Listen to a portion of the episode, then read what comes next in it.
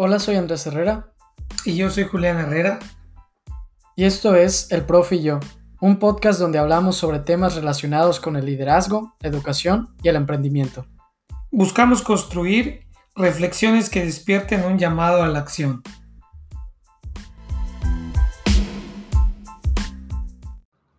Hola a todos, bienvenidos al episodio número 15 del Profe y yo. Hola, profe. Hola, Andrés. Últimamente hemos estado platicando esta semana sobre el hecho que las finanzas personales es un tema que a la gente le interesa mucho porque pues todos los días estamos manejando dinero. Sin embargo, es un tema del que poco se habla y creo hoy en el profe y yo pues es fundamental que platiquemos sobre estos temas y demos estrategias de cómo poder manejar eh, de, una, de una manera más efectiva el dinero en nuestra familia, en nuestra profesión y en nuestra vida.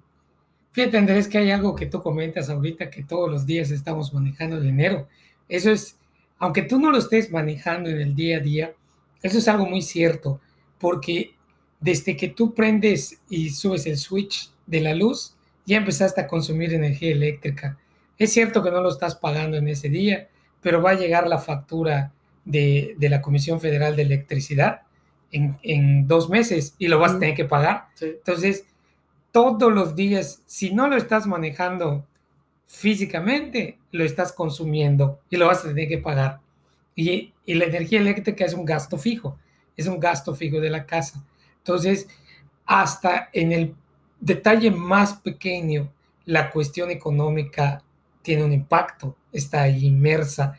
Y no es un tema, como tú bien dices, que se acostumbra a hablar en la familia. Incluso en ocasiones puede ser un tema tabú. Y el día de hoy, aquí en el episodio 15 del Profe y yo, pues queremos tocar este tema, ¿no? Sí, incluso, pues no solo en la familia, si nos ponemos ya a analizar realmente en la escuela, en todas sus etapas, incluso ya adentrándonos a la universidad, no hay ninguna materia que nos enseñe estos temas tan fundamentales que, como tú dices, lo vemos en, en todos lugares, en todos tiempos, pero no hay que nos enseñen cómo poder manejar nuestras finanzas personales de una mejor manera, ¿no? Siempre que toco el tema de cómo mejorar la educación en el país, surge el comentario de que la asignatura de finanzas personales, finanzas personales, debe ser una asignatura que se debe estar manejando desde la primaria, o sea, desde poder enseñar al niño cómo poder generar ahorro, cómo poder entender que lo que tienes de dinero no puedes gastar más allá de ello, uh -huh. pero desde la primaria. Entonces, imagínate, Andrés, primaria, secundaria, ¿no? preparatoria, universidad, empiezas a generar una cultura, empiezas a generar un hábito en el ser humano de cómo poder manejar ese ingreso en lo personal, en lo familiar. Sí que es un hecho personal para, para cada uno el, el tener que aprenderlo. Yo recuerdo muy bien el libro de la escritora Virginia Woolf y en cuestión de, de las mujeres, ella dice, pues el primer ámbito para que haya eh, un empoderamiento, para que haya una fuerza en la persona, es que tenga independencia financiera. Y es lo que decía Virginia Woolf, una que siempre apoya a las mujeres y el primer hecho era vamos a darle a la mujer su independencia financiera. ¿Por qué? Porque ella se da cuenta que es algo esencial para cada uno de nosotros, porque nos da uno, pues una mayor estabilidad en la vida y dos, pues nos da esa felicidad también, ¿no? El poder manejar nuestras cosas. Primero, si lo hacemos bien, nos permite cumplir sueños, cumplir metas, cumplir expectativas y nos permite pues conllevar lo que es el día a día de una manera pues mejor, más eficiente. ¿Qué es una independencia financiera? Vale la pena comentar lo que es la independencia financiera y te lo voy a poner en un término lo más entendible posible, pero con términos de finanzas personales. En el momento en el que tú puedas ir generando ingresos pasivos, Ahora vamos a decir que son ingresos pasivos.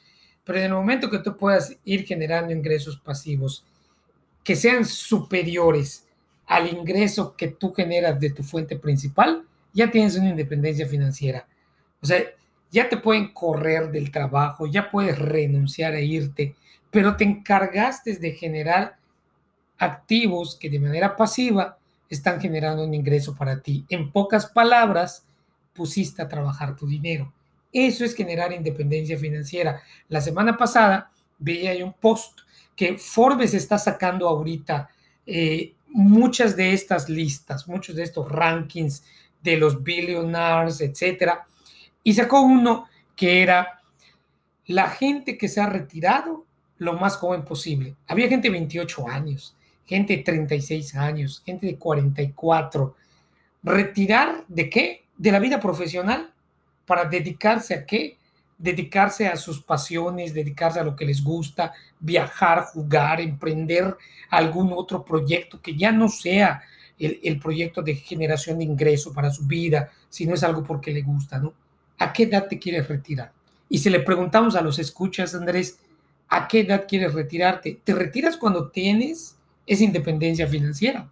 Sí, es cuando tú te pones realmente a pensar, pues, cómo estoy manejando mis finanzas, es si vas a poder lograrlo, pero lo que pasa es que creo que muchos de, nosotros no nos hacemos esas preguntas de, oye, qué quiero, ¿no? O cuándo quiero retirarme o qué es lo que estoy buscando. Por lo tanto, nunca, lo, nunca vamos a organizar nuestro, nuestro dinero, nuestras finanzas y se va a quedar ahí. No vamos generando estrategias a lo largo de la vida. Como tú mencionaste, no vamos generando una cultura, unos hábitos en la familia, en el trabajo que nos permitan alcanzar esa independencia financiera. Lo que habría que hacer es empezar a platicar sobre cómo crear estrategias ya sea tú como, como profesionista o tú en tu familia o incluso ya los mismos hijos desde una edad temprana empezar a enseñar diversos mecanismos que puedan ayudarte a entender. Correcto. De hecho, ahorita que comentas esto, tocaste un punto muy importante, organizarte. Entonces, yo tengo tres, tres puntos acerca de las finanzas personales. El primero, Andrés, es este que tú acabas de decir organizarnos. Organizarte en finanzas personales significa sacar, cuantificar tus ingresos versus tus egresos, más que, más el ahorro. Entonces, lo primero es cuánto ingreso cada mes, cada quincena, cada semana, cuánto ingreso de manera personal. Bien cuantificado. Después, ¿cuánto es mi costo de vida? Si yo le pregunto a alguien, ¿cuánto es tu costo de vida? La respuesta es sencillísima, siempre y cuando tengas que un presupuesto. El presupuesto es trabajar previamente sobre algo que va a suceder, ¿no es así, Andrés? Es un presupuesto. Supongo que voy a gastar en esto, supongo que voy a gastar en lo otro, etcétera. Yo, yo recuerdo muy bien que cuando empecé con, este, con, esta dinámica del presupuesto familiar y personal, tenía en un Excel diferentes pestañas en los cuales tenía yo dividido, yo les llamaba partidas. ¿En qué partida iba a ir acomodando el ingreso mensual? De tal forma que existiera una disciplina.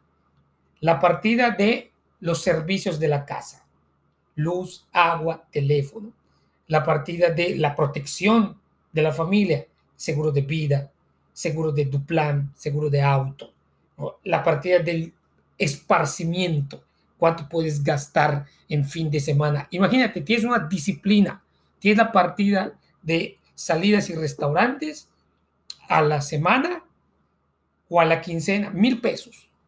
Y de pronto te aventaste tres mil pesos en esa salida de restaurante. O sea, en ese sábado y domingo fuiste al cine, fuiste cuando no había pandemia, fuiste al restaurante, hiciste esto y esto. Ya eres un indisciplinado. No te sirvió el presupuesto. Sí, porque nunca hiciste un plan de, oye, ¿cuánto tengo? Tengo esto para gastar. Ok, este es un estimado. Si me paso, pues ya, ya me va a ir mal. Correcto. Pero, por ejemplo, Andrés, las curvas de vida son diferentes. El, el presupuesto que yo tengo para, para manejar la familia incluye partidas diferentes al tuyo, pero tú también ya tienes tus partidas presupuestales.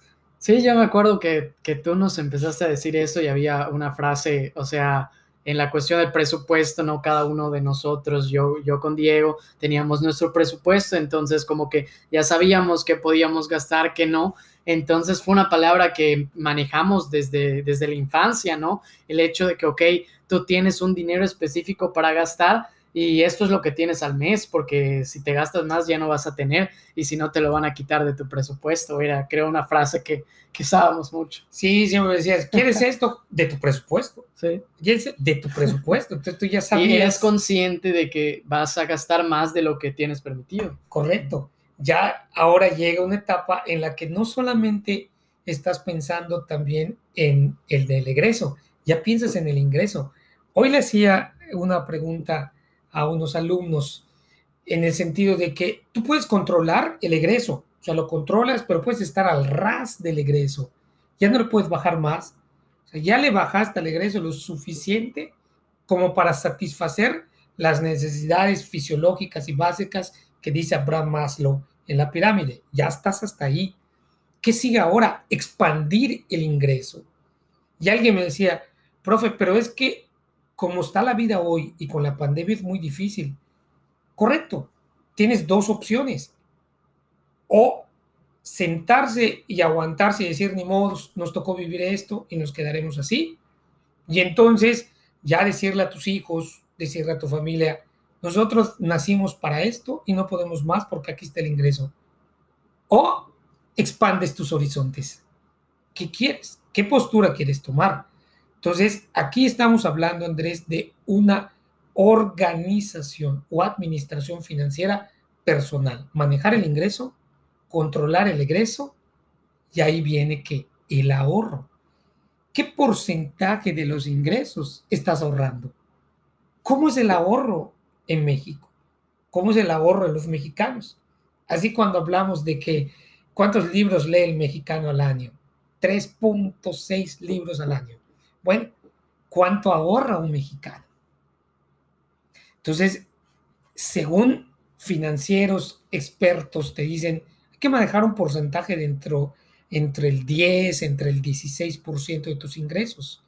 Depende de cada quien, porque depende del perfil de lo que quieras gastar, de cómo esté tu vida. No, no es lo mismo si tienes hijos, y no.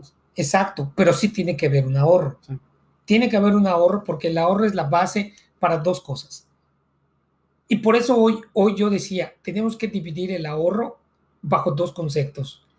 El ahorro que te va a servir para que después puedas cumplir aquella meta, aquel objetivo o aquel sueño que te planteaste, ¿no? Quiero tener el próximo celular o quiero tener mis próximos audífonos. Empiezas a ahorrar para ello. Pero también empiezas a ahorrar para empezar a invertir. ¿Cuál es la diferencia entre el ahorro y la inversión? El ahorro es algo que vas manteniendo para luego poder cumplir algo que quieres. La inversión es destinar ese ahorro en algo que te va a generar qué? Márgenes de ganancia pero tiene que haber ahorro.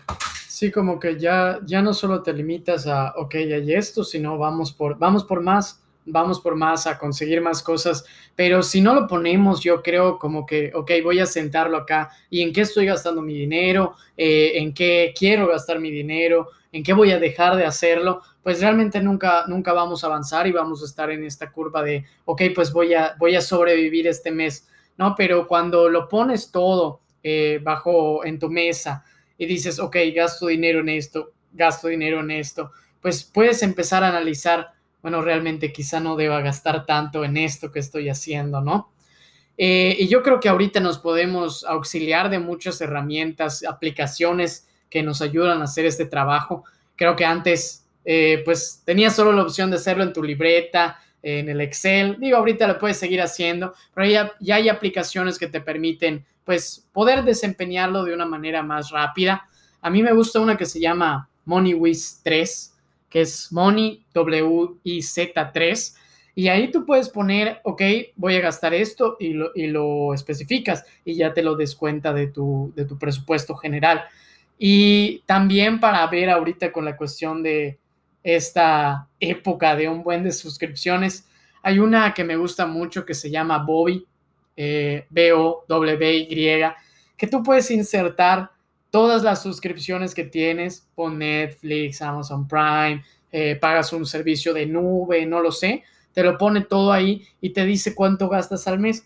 Entonces, quiero, eh, me gustaría que los escuches hagan este ejercicio, ¿no? Y que vean realmente, oye, cuánto estás pagando al mes de suscripciones. Quizá te puedas dar cuenta, ah, pues quizá no necesite ese tercer servicio que estoy rentando ahorita. ¿Sabes cómo se llaman esos? Gastos hormigas. Sí. Los gastos hormigas son aquellos gastos que no te permiten ir avanzando en el ahorro. Entonces, lo que tú comentas ahorita es, es algo muy interesante, cómo ir controlando el gasto hormiga. Sí, completamente. Y pues la cuestión de, de ahorrar, yo creo que igual lo que comentas, pues es fundamental. Yo, eh, pues siempre recuerdo la anécdota del momento de, de irnos de viaje que era el hecho de, ok, cuando se acercaba ya la época para ir de viaje, pues no vamos a gastar.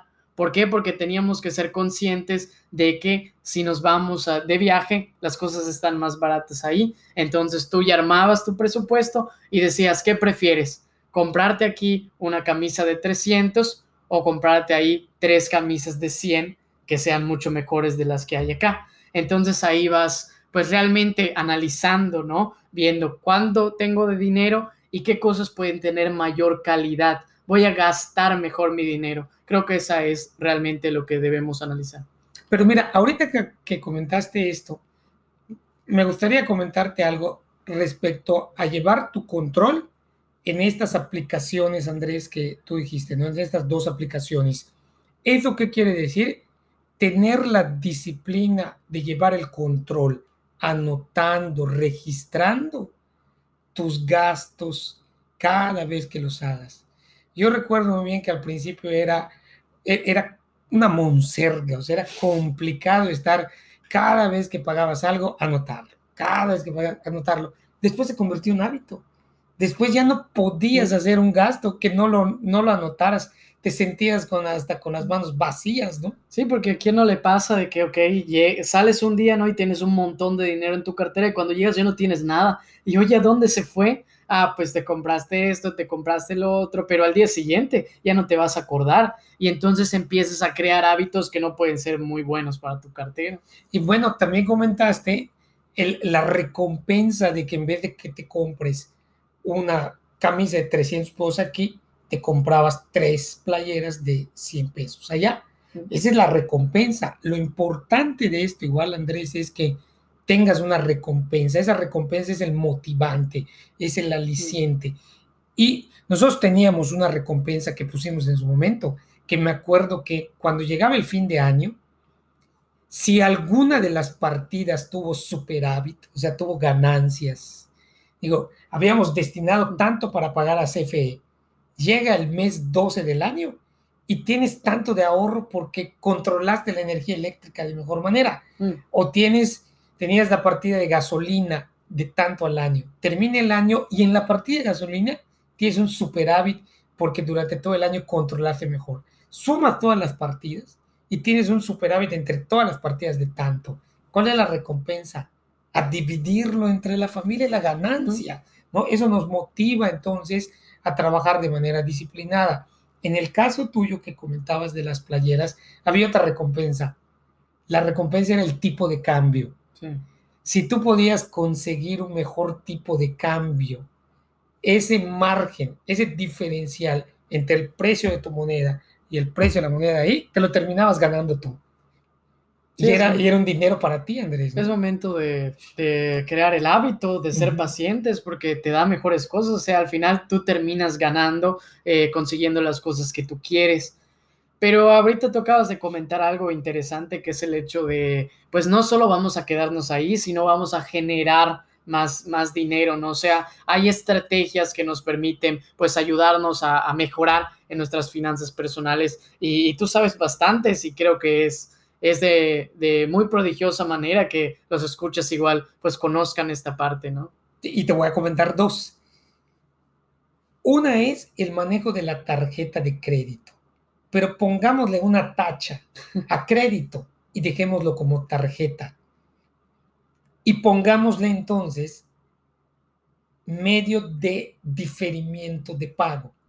En vez de que pagues con tu quincena, con tu ganancia, con tu ingreso, págalo con la tarjeta de diferimiento de pago. Y ese dinero, por ejemplo, vamos a pagar la colegiatura. En vez de que yo saque el dinero y pague la colegiatura a la universidad, lo pago con la tarjeta de crédito. Y mi dinero lo dejo en dónde? No en una cuenta de ahorro, no en una cuenta de cheque que no te va a generar ningún interés o ningún rendimiento. Pásalo a qué? A una sociedad de inversión.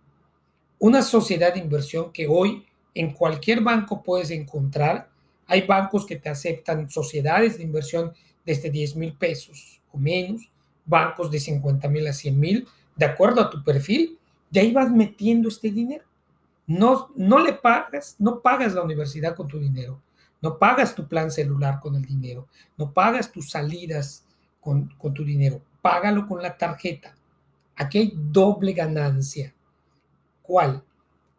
No lo pagues con cualquier tarjeta. Págalo con una tarjeta que te recompense dinero por comprar. Hay tarjetas que hoy te devuelven el 2% en dinero, no en puntos, en dinero por cada compra que hagas. ¿Quién te regala dinero, Andrés? O sea, estás pagando de pronto la papelería de, de, tu casa con tu tarjeta y ya te están regresando el dinero, 2%. Súmalo durante el año y entonces entra algo maravilloso en las matemáticas, el interés compuesto. Sí, yo me acuerdo que ahorita tenemos en la inversión, ¿no? Y, y no lo vimos y al año siguiente y ya creció un montón y dices, oye, pues ya tengo más dinero y cuando conforme tú dices, lo empiezas a hacer, vas a empezar con un poquito, pero así vas creciendo, vas creciendo y mientras más, más dinero vas generando. Al contrario de tenerlo asentado, eh, coloquialmente, ¿no? De debajo de nuestra almohada, pues lo tienes generando más dinero, no lo tienes allá sentado, si no estás haciendo algo. El interés compuesto es fabuloso porque vas obteniendo entonces interés sobre el capital, pero también sobre el interés generado en el periodo anterior. Entonces imagínate, súmalo meses, súmalo años. ¿Cuánto vas a lograr obtener con esta disciplina? Sigo comprando con la tarjeta de crédito, sigo acumulando puntos en dinero, no puntos, perdón, dinero que ya son para mí, pero en vez de pagar con mi dinero, dejo mi dinero en una sociedad de inversión que me está generando un rendimiento bajo el interés compuesto. Cuando llega la fecha de pago de la tarjeta, saco el dinero de la sociedad de inversión, pago totalero, pago toda mi tarjeta de crédito ya no pago intereses en la tarjeta, por eso dejó de ser de crédito, ya no pago intereses, pero el interés o rendimiento que generó en mi sociedad de inversión ya se quedó allí. Vuelvo a dejar mi nueva quincena o mi nuevo mes ahí, sigo pagando con la tarjeta, otro interés compuesto, 12 intereses compuestos en rendimientos durante un año, más los puntos que ganaste en tu tarjeta de crédito, doble ganancia. Entonces, imagínate, Andrés, ¿no? Sí, como ya vas a, si te organizas, si haces este control, si haces el chequeo, pues ya no vas a tener problemas de que digas, oye, pues me pasé, sino ya vas a tenerlo controlado y puedes gozar de estos beneficios que te da la sociedad y los intereses. Y el manejo de una sociedad de inversión y el manejo de la tarjeta de crédito lo haces desde tu conexión eh, eh, electrónica, dentro de tu banca electrónica, y ni siquiera tienes que pisar al banco o hacerte horas allí en la sucursal para que te atiendan. Hasta aquí, Andrés, ya mencionamos conceptos importantes en las finanzas personales, como cuáles? Ingresos, egresos, gasto fijo, ahorro, inversión e interés compuesto. Pero hay algo muy importante en las finanzas personales que todos debemos diferenciar, activos y pasivos. Activos que son todo aquello que me genera ganancia. Pasivo que es pues todo aquello que tengo que pagar. O sea, es lo opuesto. ¿Qué, ¿Qué quieres tener más? ¿Activos o pasivos? Si yo quiero tener más activos, siempre les pregunto a mis alumnos en la asignatura que doy de finanzas personales o finanzas corporativas, les pregunto, ¿quién de aquí tiene portafolio de inversión? Y a lo mejor de 10 alumnos vas a ver dos manos levantadas, nada más.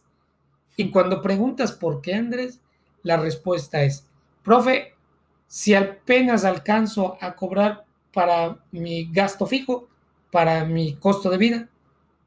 Y dos, Si tuviera un excedente, pues, ¿cómo hago que crezca? No tengo el conocimiento. La respuesta siempre es esa, Andrés. Sí, es que finanzas se asocia a que tengas que saber mucho cuando ya vemos ahorita que hay ciertos trucos que tú puedes utilizar. No necesitas que estudies una licenciatura en finanzas para que puedas controlar tus finanzas personales. Entonces, ¿cómo expandimos los activos? ¿Cómo expandimos los ingresos? Me voy a basar del cuadrante del flujo de dinero, de toda esta serie comercial que ha hecho Robert Kiyosaki, toda esta saga de la historia del padre pobre, padre rico, padre rico, padre pobre. Hay un libro que me gusta mucho de todos ellos, que es el cuadrante del flujo de dinero, el cash flow, que menciona cuatro cuadrantes para generar tu ingreso. ¿Por qué me gusta? Porque es facilísimo, es básico. El primer cuadrante es tu sueldo de empleado. Muchos empezamos así.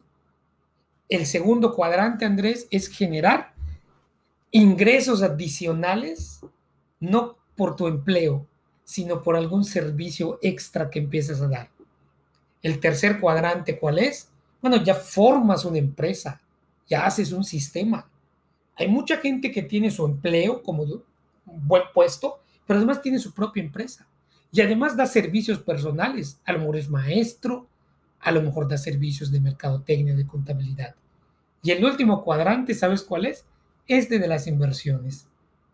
El excedente que empiezas a tener, meterlo a tu sociedad de inversión y que empieza a generar rendimientos para ti.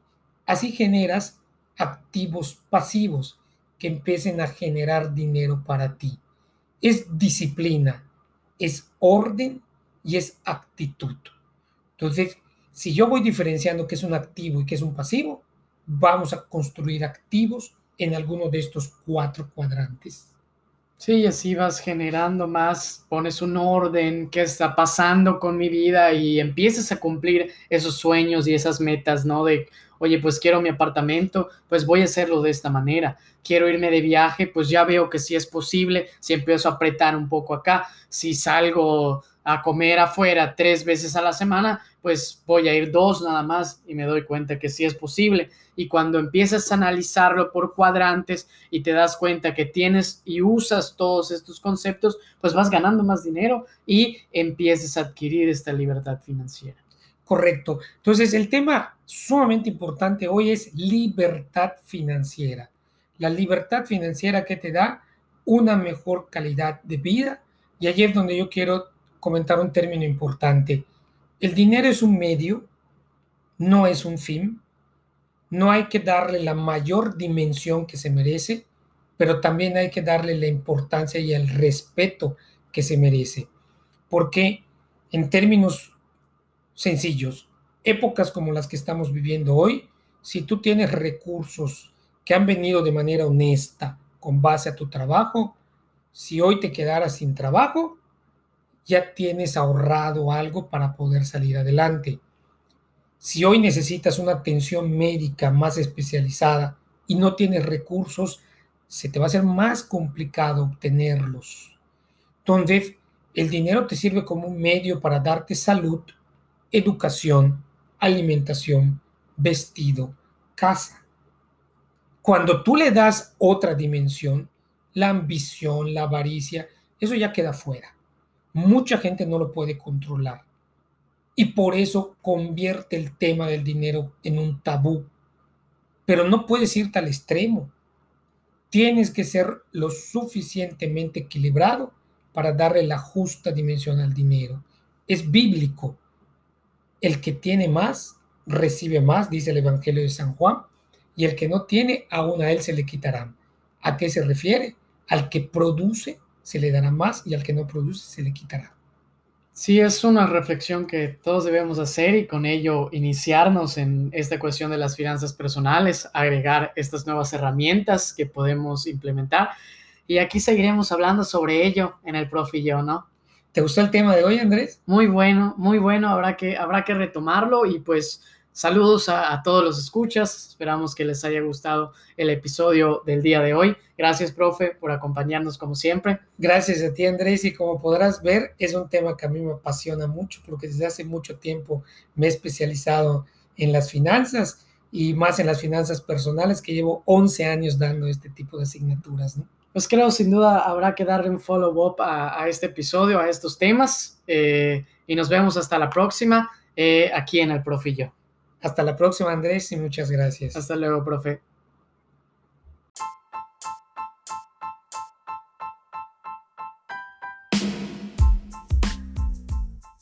Muchas gracias por escucharnos. Si les gustó este episodio, pueden suscribirse al Profe y yo en Apple Podcasts, Spotify o donde escuchen sus podcasts. Si quieren mandarnos un saludo, hacer una review o sugerir algún tema para platicar en próximos episodios, pueden mandar un mensaje y seguirnos en las páginas de Instagram y Facebook como el yo. Soy Andrés Herrera. Y yo soy Julián Herrera. Y nos vemos hasta la próxima.